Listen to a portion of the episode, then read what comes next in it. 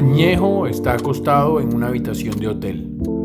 Es un hotel al que se le notan las tres estrellas desde lejos, de esos que se ven mejor en las fotos de internet y que aunque tienen piscina y tina, uno por pudor, autocuidado y respeto a los virus y bacterias que allí habitan se abstiene de usar. En la habitación hay dos camas sencillas vestidas de verde, una cama doble con un cubrelecho blanco y tres personas además del reconocido cantante esas tres personas supongo que estoy yo, de otra manera, ¿cómo más recordaría este sueño?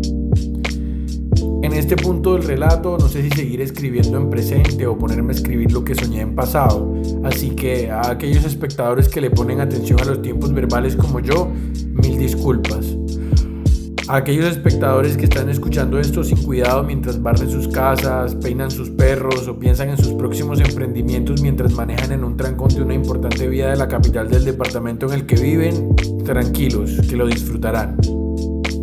Si ven como ya escribí en futuro, los sueños se soñan en primera persona, pero se recuerdan en tercera, como una cámara de seguridad que además de ver, piensa.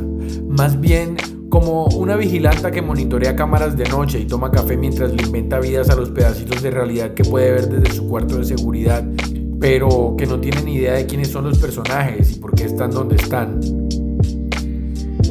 Anoche soñé con Ñejo, sí, Ñejo, el cantante de reggaetón, y al Ñejo de mis sueños le encantan las fechas. Lo sé porque me lo dijo mientras anotaba la fecha en un cuaderno, también verde que combinaba con sus tenis, de los cuales hablaremos en el siguiente párrafo.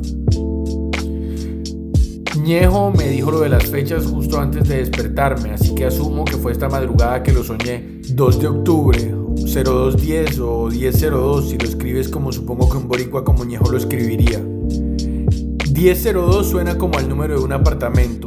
Les dije que en este párrafo iba a explicar lo de los tenis, pero como mi mente es dispersa y distraída, estoy pensando ahora que 1002 pudo haber sido el número de la habitación del hotel en el que estábamos Ñejo y yo con esas otras dos o tres personas. A ti, sí, a ti, al espectador supersticioso, ve y juega ese número y todas sus variantes en las loterías de Bolívar, Bogotá, Boyacá o cualquier otra que comience con B labial, la de burro.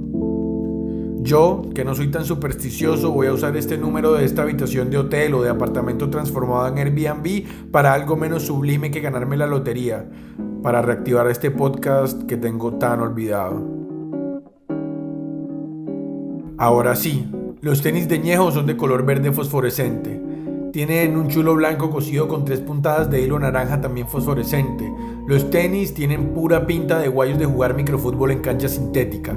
Me acuerdo mucho de los zapatos porque Ñejo y yo hablamos de ellos, hablamos de su pasión por coleccionarlos y de cuáles tenis tenía cuando grabó qué canción. Ñejo, a pesar de ser un asiduo coleccionista, me dijo que los tenis había que usarlos, porque usándolos se creaban recuerdos con ellos y que eso era lo único que duraba, porque los tenis estaban, en su caja o no, destinados a dañarse gusta o gustó mucho esa idea, la idea de usar las cosas como manera de fijarlas en la memoria. Por eso estoy usando este sueño como excusa para escribir, para que no se me olvide la vez que me encontré añejo en el 1002. De ahora en adelante prometo, frente al universo y frente a ustedes, que haré lo posible por usar mis sueños, por usar mi podcast, mi voz, mis micrófonos y mis diarios, no solo para divertirlos mientras queman el arroz, sino también para que no se me olviden a mí. Ah, y cerrando la historia anterior, después de la conversación con Ñejo, me desperté.